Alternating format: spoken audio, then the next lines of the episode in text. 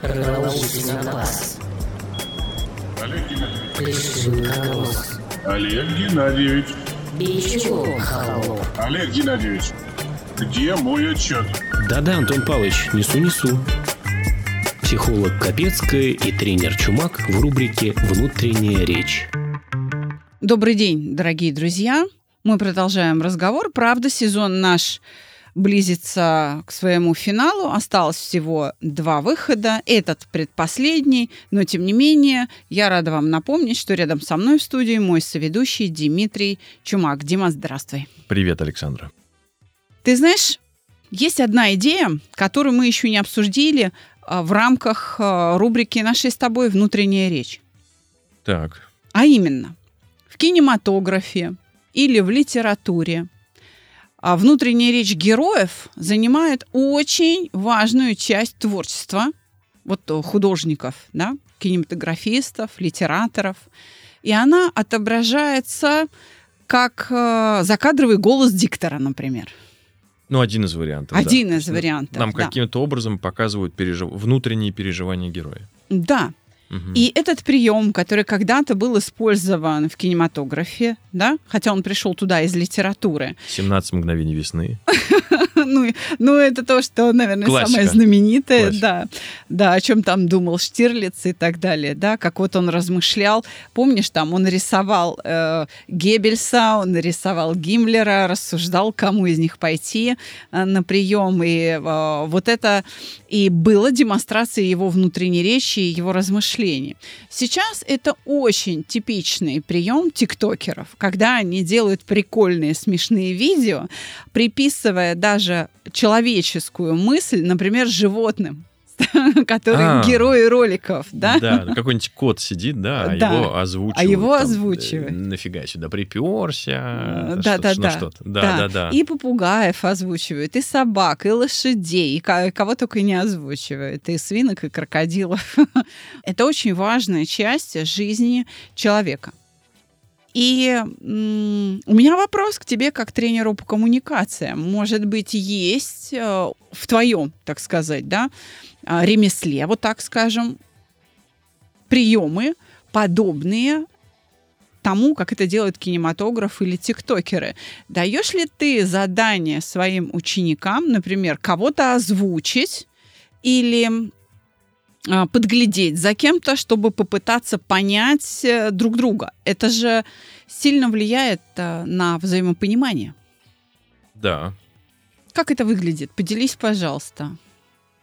Ремесло, слово очень красивое, да? Такое благозвучное ремесло. Да. Есть несколько слов, которые мне нравятся. Но вот ремесло, оно такое русское прям. Да.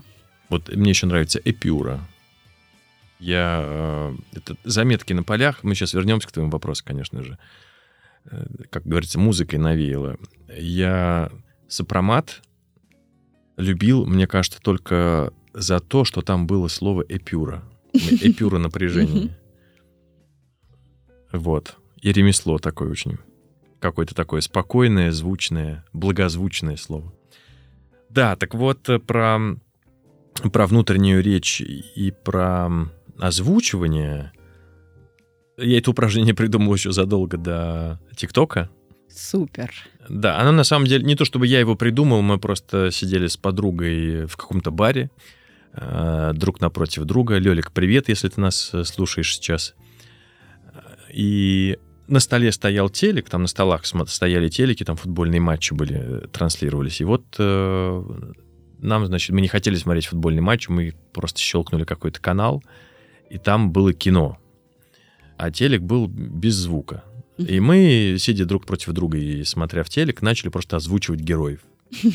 Вот. э, Минут там... э, Минуты три у нас ушло на э, спевку, скажем так, да? А потом даже получились какие-то диалоги, и, даже они получились смешными. И да, теперь это одно из упражнений, которые я даю своим подопечным. Особенно классно поиграть в это с детьми. Выключить просто звук какого-нибудь мультика и начать озвучивать героев. Причем говорить не то, что они говорят, а просто придумывать какие-то свои диалоги, глядя э, в телек, э, смотря на эмоциональное состояние героя, понять то, что сейчас герой переживает, чувствует, и подгрузить в это какой-то текст и смысл. Что твои ученики говорят? Как э, впечатлениями делятся после таких упражнений? Если человек никогда не был внимателен к другому, к его чувствам, такое упражнение выполнить нелегко. Абсолютно точно. Не всем это дается легко и с первого раза. Но если мы возвратимся к вопросу, что говорят, то говорят, что «о, круто». Круто. Это значит, что люди получают удовольствие от этого напряжения интеллекта, вызванного таким упражнением. В том числе, конечно, оно ведь на это и рассчитано, чтобы делать в кайф. Вообще я люблю эм, придумывать что-то, к чему не нужно себя понуждать или заставлять, а вот э, находить э, частичку кайфа, которая будет э, способствовать выполнению этого упражнения. Это очень правильный подход к самовоспитанию, вот так скажем, к управлению собой, поиск удовольствия в том, что нужно сделать. В Ты знаешь, время- знаешь, вот у меня два года назад там была одна цель, и я такой думаю, так, окей, я понимаю, что я это делать не хочу. Ну вот, ну не хочу. Там, ну, например, а, научиться вставать рано. Не просто раньше, а рано. Я такой думаю, ну, блин, ну, как бы, когда мне нужно, там, не знаю, встретить какой-нибудь поезд на вокзале в 8 утра, и для этого нужно встать э, в 5 или в 6, ну, я встану, ну, когда нужно. Мгм. А вставать рано просто ради того, чтобы вставать рано, ну, не зажигает вообще. Так. Я такой думаю, так, тогда нужно что-то придумать, чтобы не нужно было себя заставлять. Я такой, когда я встану, ну, не каждый же день на вокзал ездить, да? Когда я встану с удовольствием. Я такой, о, ну, как бы, куда мне себя не нужно заставлять вставать, а куда я вот подскочу. Я такой, о, лыжи. Точно. И я тут же позвонил тренеру и сказал, Дмитрий Васильевич, а дайте мы следующую тренировку проведем э, там полдевятого утра. И мне пришлось встать рано, но всю мою боль от э, раннего вставания, я не люблю рано вставать, э, всю мою боль скрасило то удовольствие и понимание того, что я еду на лыжи, и таким образом, э, в общем, я себя так зам- замотивировал. Добавил в это действие кайфа. Ну, видишь, это очень полезно сейчас было слушать нашим подписчикам, для которых ранний подъем необходимость и при этом неприятная необходимость. Ну, э, когда необходимость, э, это одна история. То есть, если я понимаю, что у меня там утром встреча, у меня нет вот этого там какого-то сопротивления. Я Мгм. понимаю, что ну, у меня есть любимая работа, дело, э, встреча. Я еду на встречу к, к своему клиенту. И в эти минуты вот, вот этого нет. А если, например, вот взять там и встать в субботу рано, ну, хочется же поспать. Конечно. Ну, суббота же, хочется же поспать. Я такой, а вот э, проведу-ка я эксперимент. Ну, что, встал, э, нормально пошел. Внутренняя речь и поиск удовольствия при помощи диалога с собой для того, чтобы изменить свои привычки, это очень существенная часть жизни. И если эта привычка есть, если эта способность выработана, если есть понимание того, что без этой внутренней речи, без этого диалога с собой удовольствие не будет найдено, да, и привычка не будет изменена или приобретена, очень трудно в профессии двигаться, стать мастером своего дела, если ты сам с собой результаты своего труда не обсуждаешь. Но внутренняя речь, как мы с тобой знаем, она распространяется не только на профессиональную деятельность. Она распространяется на наш внутренний мир, на наши переживания. То есть внутренняя речь это тот инструмент, который по сути переживаниями и призван управлять. Ведь именно при помощи этого диалога с собой люди, что называется, накручивают себя до такой степени, что теряют связь с реальностью и с близкими, и теряется взаимопонимание. Ну и классика жанра это, конечно, первое переживание, которое мы проходим на нашем курсе, это что? Обида. О, обида, да. Ну, или, наоборот, рефлексируют Да. и успокаиваются. Да. Ведь мы, мне кажется, сами с собой разговариваем больше, чем с окружающими. Хорошо бы, если бы мы это делали. Нет, не Вот, э, так? Да, есть люди, которые вообще не привыкли думать. Они просто не привыкли, они не обучены мышлению. Интересно. Они могут за кем-то повторять чьи-то мысли, даже слышать эту внутреннюю речь, но она не их собственная. Да ладно. Да, вот Ну, то есть ты хочешь сказать, что есть люди, которые не умеют мыслить? есть. И Это ты мне сейчас просто вселенную новую открыл какую-то. печаль э, в том, что это явление имеет масштаб социальной катастрофы. Большая часть населения не думает над собой, над своими чувствами, над своей жизнью. И первое, что мы слышим от каждого посетителя, который приходит к нам, э, а их достаточно большое количество, я так никогда не думал. А Но здесь смотри, даже... Он же не говорит, я не думал. Он говорит, я так никогда не думал. Это же не означает, что он не умеет э, мыслить и размышлять. Просто он, это означает, что я все время думал другим способом. Или я все время думал по-другому, а вот так не думал. Ровно до тех пор, пока человек не осознает, что он просто повторял чужие мысли. М, очень многие наши посетители как раз и говорят о том, что а я понял, что на самом деле мышление в чистом виде — это усилие, когда Мгм. я обращаю внимание на то, как я это делаю. То есть он приходит и понимает, что, о, а это не мое. Да, Да? что это, вот это я где-то слышал, это я где-то прочитал, это кто-то сказал, это кто-то написал, вот так вот. А что вот я посидел, подумал, понял, потому что я как-то из себя извлек вывод, это, оказывается, а, люди очень редко делают. Причем даже люди с образованием это редко делают. А знаешь почему? Потому что это не является предметом образования в средней школе или даже в институте. То есть люди не могут отличить свой собственный вывод от вывода, который они где-то подцепили. Да, и самый большой враг на пути к умению думать – это лайфхаки, то есть готовые рецепты.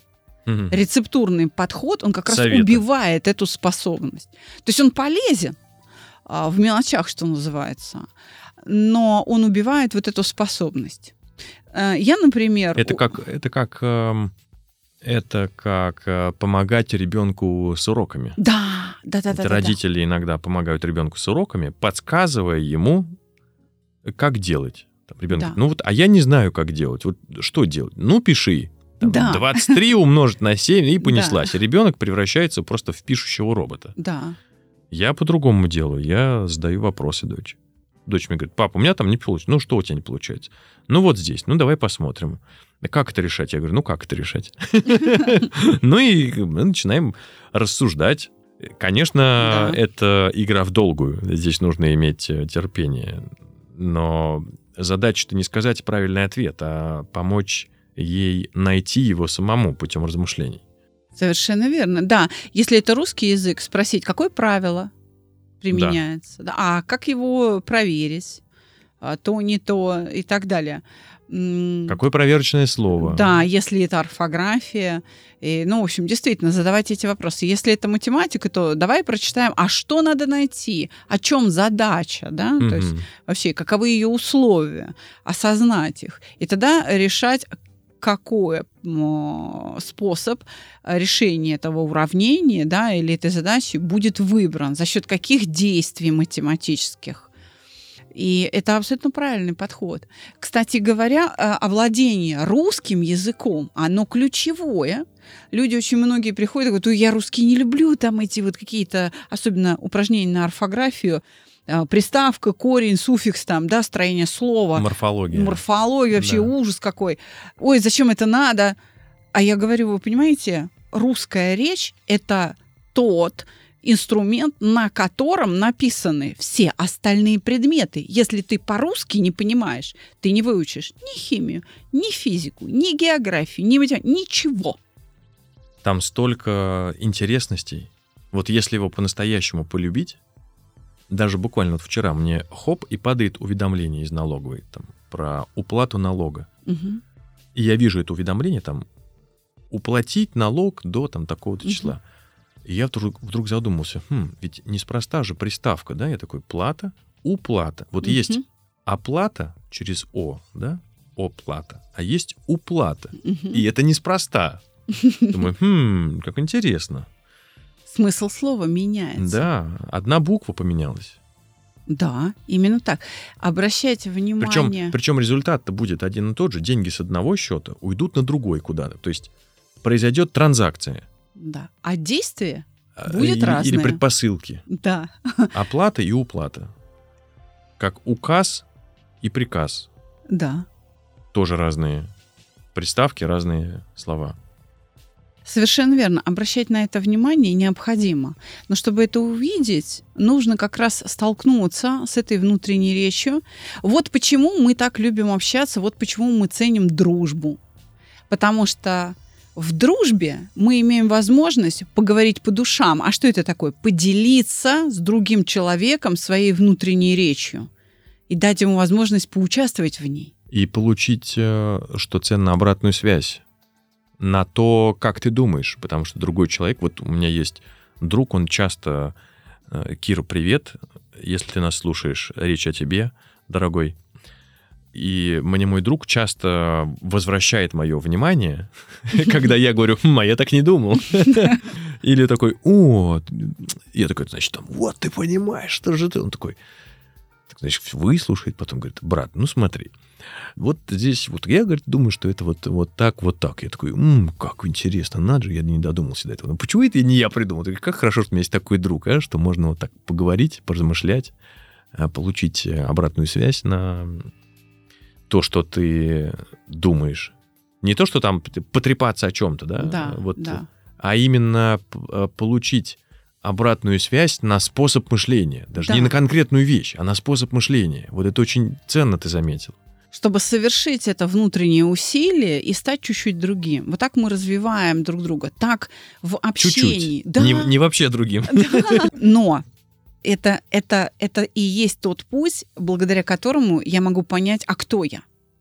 Именно в общении с другими людьми, в том, как они на меня реагируют, что они мне говорят, и в моем умении не просто слушать, да, а услышать и вообще осознать, что, о чем они мне говорят, да, обработать эту информацию встречную.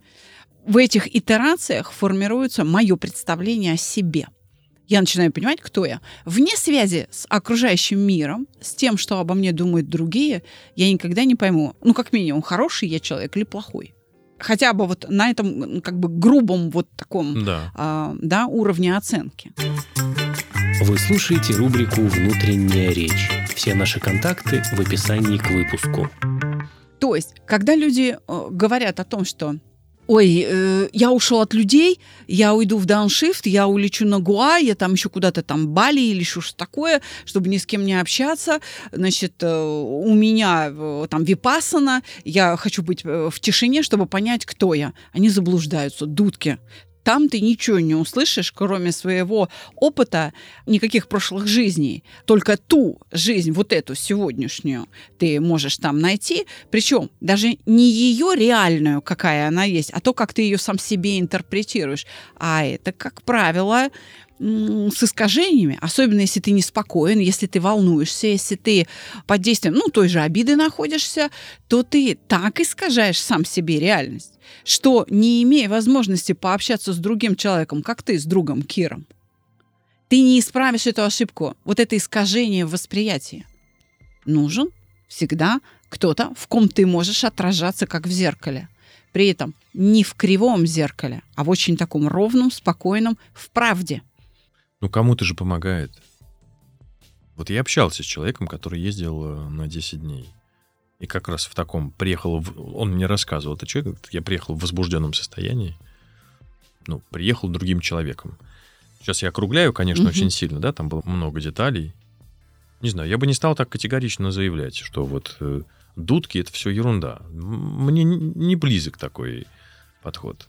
Я объясню Нет, я понимаю, что ты позицию. как профессионал, э, но если ты так говоришь, давай тогда объясним, с чем это связано, чтобы это было аргументировано. Если человек поехал туда, чтобы подумать, потому что у него есть материал для размышления, и входящий фон а, задач и общения ему мешает, то тогда да, он правильно сделал, что изолировался и завершил работу мысли. А если человек вообще не умеет думать, как мы уже говорили, да, есть такие люди, которые думать не обучены. Ну, Мгм. просто у них отсутствует эта способность, она не развита. Им это никакой пользы не принесет, они никогда не поймут, кто они. Мало того, есть люди, которые не хотят слышать, что о них говорят другие. Тогда теперь понятно становится твой манифест. Хорошо. Про обиду мы хотели поговорить. Да, У меня есть что сказать. по давай поводу. попробуем. Так. А, Я раньше был очень обидчивым человеком. Не в том смысле, что я обижался на каждое слово и на все подряд, нет. А в том, что мне стоило очень больших усилий и времени все это прожить и отпустить. Какая-то ситуация, я потом хожу, размышляю, вот этот весь внутренний диалог, Мгм. значит, дуюсь на кого-то. Сколько он А. мог длиться? День-два? И день мог, и, и два. Ну, то есть Неделю? я прям, ну, недели, наверное, нет. Мгм. Если какая-то фундаментальная вещь, о которой я не мог поговорить с человеком. А если, ну, я сейчас говорю про какие-то такие семейные ситуации, да, когда там э, разговор с братом или с родителями, э, конечно, хотелось э, вот это чувство там маленького ребенка, да, нет, вот я прав, понимаешь, Мгм. вот. особенно если нужно попросить прощения, когда ты понимаешь, что ты не прав, Мгм. и нужно еще пойти помириться, потому что, ну, дальше-то жить все равно. Конечно. Мы же, мы же рядом. Вот. Это прям э, очень трудно мне давалось. А потом, а потом, со временем, лет, наверное, ну, наверное, после 20 началось, я бы сказал, и, и, и сформировалось, ну, как такой устойчивый навык, ну, лет в 25. Вот, я как-то научился очень быстро переключаться. Эту там, обиду быстро пере, пережевывать, э, выплевывать и окей, пошли дальше. Но что удивительно, что меня поразило и, и опечалило одновременно, что далеко не все люди могут это увидеть. И иногда то, что там я быстро что-то в себе переработал и делаю первый шаг, для человека это кажется достаточно быстрым, причем настолько быстрым, что человек это интерпретирует как «Хм, «да тебе все равно вообще». Мгм. Ну, типа, ты что, серьезно? То есть ты считаешь, что ничего не произошло? Понимаешь? Мгм. То есть у меня там внутри э, разворачивается целая экселевская табличка со сложными формулами, интегралами, производными. Ну, то есть там происходит колоссальная внутренняя работа, чтобы еще там себя успокоить, э, схлопнуть все это. И, и я прихожу просто с одной ячейкой, в которой написано «Итого», прости меня, я был вот, вот здесь, здесь неправ, там, признаю. Мгм. А для человека это, ну, это, ну, что-то для тебя это ерунда. Типа, я тебе... Вот ты серьезно, что ли, можно? Ты, хоть ты думаешь, вот мы тут, значит, э, выясняли с тобой отношения, понимаешь? Это, это, понимаешь, тут копилось у нас там две недели, а может там два месяца, ну, неважно сколько. это Ну, сколько это понятно, копилось. да. Тут Да. вот мы друг на друга возбухнули, поговорили, и ты серьезно, ты считаешь, что вот через пять минут можно просто так вот так вот помириться? Ну, вот прям, ты что, дурак? Я говорю, да, я так считаю, а, а что в этом? Ну, как бы, а зачем э, терять э, время, там, два дня, чуть- а смысл ходить и дуться на, друг на друга неделями, днями, годами некоторые друг на друга? Какой это, я не понимаю. И, и это то, что меня а, печалит, понимаешь, и заставляет каждый раз задуматься, а... причем не важно, кто первый, да, кто прав, кто виноват. В Мгм. конфликте, понятно, всегда виноваты обе стороны. Есть только тот, кто первый начал. Ну, конечно, так. Вот. А вторая сторона как минимум виновата в том, что поддержала этот конфликт, а не затушила Мгм. на стадии его возгорания. Я думаю, так, а вот, ну, а вот, вот этот человек когда будет готов? Вот как это понять и а, как ты думаешь, откуда это происходит, почему люди не могут э, переключаться и считывают это как слабость, и для них быстрота э, переработки этой ситуации выглядит как обесценивание того, что произошло. как обесценивание конфликта. Я бы, наверное, поправила тебя только в одном слове. Такие люди интерпретируют это не как слабость, а, наверное, все-таки как черствость. Если или так, да, следующий да. вывод, да. Или следующая претензия в том, что вот тебе все равно, да. То есть это не слабость, а это наоборот черствость. Да, это более точное да, слово, да. Бесчувственность, вот что-то такое. Да, ты, них. ты ничего не чувствуешь, э, для Да. тебя это вообще как об стенку горох. Мгм. А что ты думаешь вообще, что ты знаешь о моих внутренних переживаниях? Да, э, ну, я думаю, что здесь два условия, на которые стоит обратить внимание. А, Если человек такое обвинение выдвигает, это означает, что у него к тебе есть ожидания, направленные к твоим чувствам. То есть он ждет, что ты будешь переживать, причем делать это так же, как и он. Что я э, похожу подумать. Что ты будешь страдать, что тебе будет плохо. Понимаешь? Потому что ему плохо. И вот здесь второе условие, откуда берется да, такая форма поведения у людей, а, она берется из того, что ну, переживать нормально, потому что по-другому, то есть у меня другого опыта нет. Такие люди всю окружающую реальность меряют по себе. То есть я не умею, значит, ты тоже так не умеешь. Да, значит, ник- не то, что ты, никто не умеет. М. То есть люди себя видят в каждом Я окружающем. не вижу, что ты страдал, Да, они как бы говорят. да. То есть все, что со мной происходит, это нормально. И я это приписываю, вот свои качества приписываю другим. То есть я меряю по себе. И если кто-то справляется лучше или хуже, то вот это уже ненормально. И эти ожидания не сбываются. То есть по большому счету обида здесь демонстрируется в форме «почему ты не переживаешь?» Я жду, что Да. ты будешь переживать, я жду, что тебе будет плохо, а тебе неплохо. Как так? Ну, то есть мои ожидания не сбываются. То есть человек э, не ждет примирения, он ждет Да. страданий. Да, совершенно верно. Почему? Так работает мышление. Такие люди, как правило, заложники вот этой болезненной философии, что страдать это нормально, переживать это нормально. Да, до определенного момента. А, Саногенное мышление это Причем, научная э, школа. Причем часто именно от них можно услышать «я устал страдать». Да.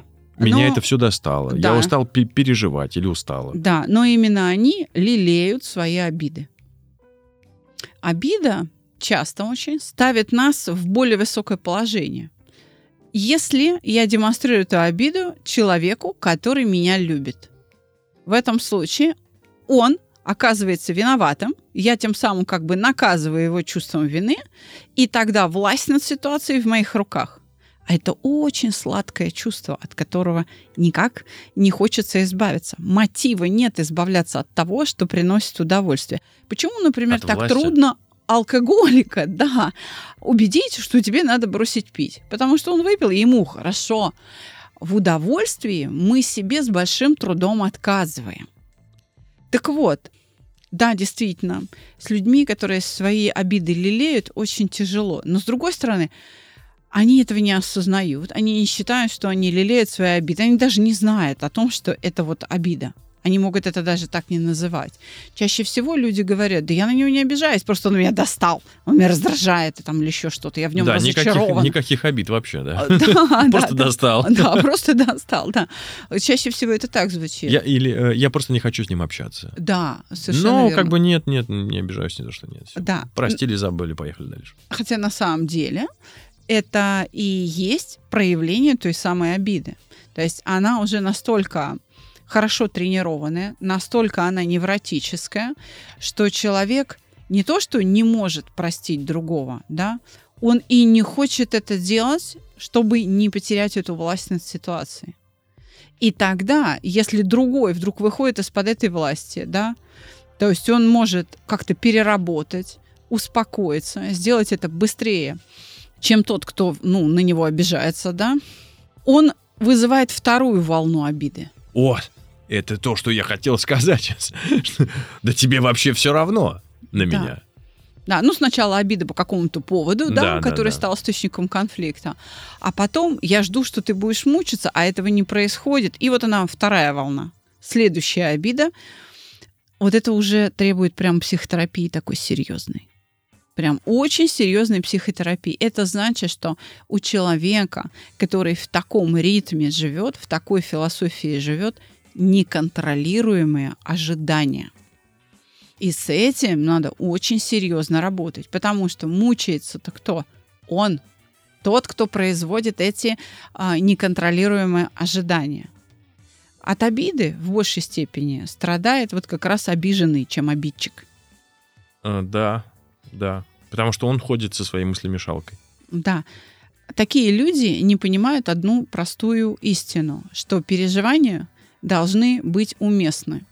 А именно, если закончилось событие, то и переживание должно завершаться и в точности соответствовать по времени, да, в своей длительности, самому событию. Событие закончилось, а, ну, допустим, мы с тобой Ну, поссорились. Комета пролетела. Да, пролетела, хвост- ты хвост как бы пришел ко мне и говоришь, ой, Саш, все, давай мириться, хорош.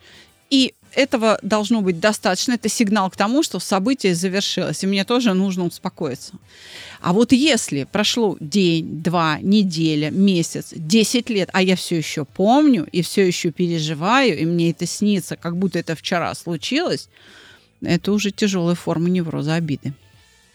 Но помнить и припоминать это разные вещи, да? Помнить-то это нормально, это свойство, человека. Помнить. Просто как ну, каталог на полке. Да. Книжки просто стоят. Другое дело, Совершенно ты верно. достаешь эту книжку с полки и начинаешь там амбарную книгу, мне другой мой друг сказал, узнал такой термин. Достаешь амбарную книгу, значит, начинаешь перечислять. Тогда их посмотрим, что было вот в этом году, значит, в этот день, 10 лет назад. Ты мне сказал вот так. Амбарная книга, если она есть, Амбарная книга. да, это признаки такой черты личности, которая называется злопамятство. И вот это большая беда для того, кто как раз обладает этим качеством. По сути, человек сам себе отравляет жизнь. Но партнеру тоже не сладко. Да, жить в хроническом переживании вины – это значит жить э, в состоянии слон в посудной лавке. Как ни повернешься, все не в ту сторону. Да. Такое поведение, такое хроническое состояние слона в посудной лавке всегда приводит к разрыву отношений, потому что если я человека люблю, и чувствую себя все время виноватой, я вижу, что он со мной несчастлив, и я а, единственный выход нахожу в этом. Что сделать? Отпустить его, сказать, я не хочу быть источником твоей боли, я пошел, я не могу тебя сделать счастливым, я ухожу. Пусть это сделает кто-то другой. И вот а так интерпретировать это как бегство еще. Да, а- Третья волна обиды. третья волна обиды, что не просто как бегство, а ты меня еще и бросил. Ты еще мной попользовался и бросил. А это не так. Это просто попытка сделать тебя счастливым. Мгм. Или счастливой, ну, смотря ну да, там, да, да, кто. какие отношения. А, да. Да, о ком идет речь. И это очень распространенная причина разводов. И с этим к нам как раз и приходят на проект «Чувство покоя». И мы с этим работаем. И как раз вот наш э, там, тренинговый, например, курс, самый популярный, да, он на это и рассчитан. Мне, кстати, очень интересно. Я не знаю, знаешь ты или нет, но полчаса назад я записался на курс. Welcome. 2 марта, ребят, если что, если кому интересно, добавляйтесь 2 марта онлайн, а, видеоконференция Zoom. Мы начинаем. Веду, правда, не я, уже все с этого года веду не я, другой специалист, но очень крепкий специалист, Валерия Трофимова. Она работает для вас, и она всячески вам поможет овладеть своей внутренней речью. Ну что ж, я предлагаю тебе в следующем выпуске на финале нашего сезона обсудить то, что называется дневник. Все великие люди вели дневники, и как раз это было лучшее средство для того, чтобы овладеть своей внутренней речью. Как тебе? Поговорим? Да, интересно, давай. Как работает внутренняя речь? Слушайте каждый понедельник психолога Капецкую и тренера Чумака –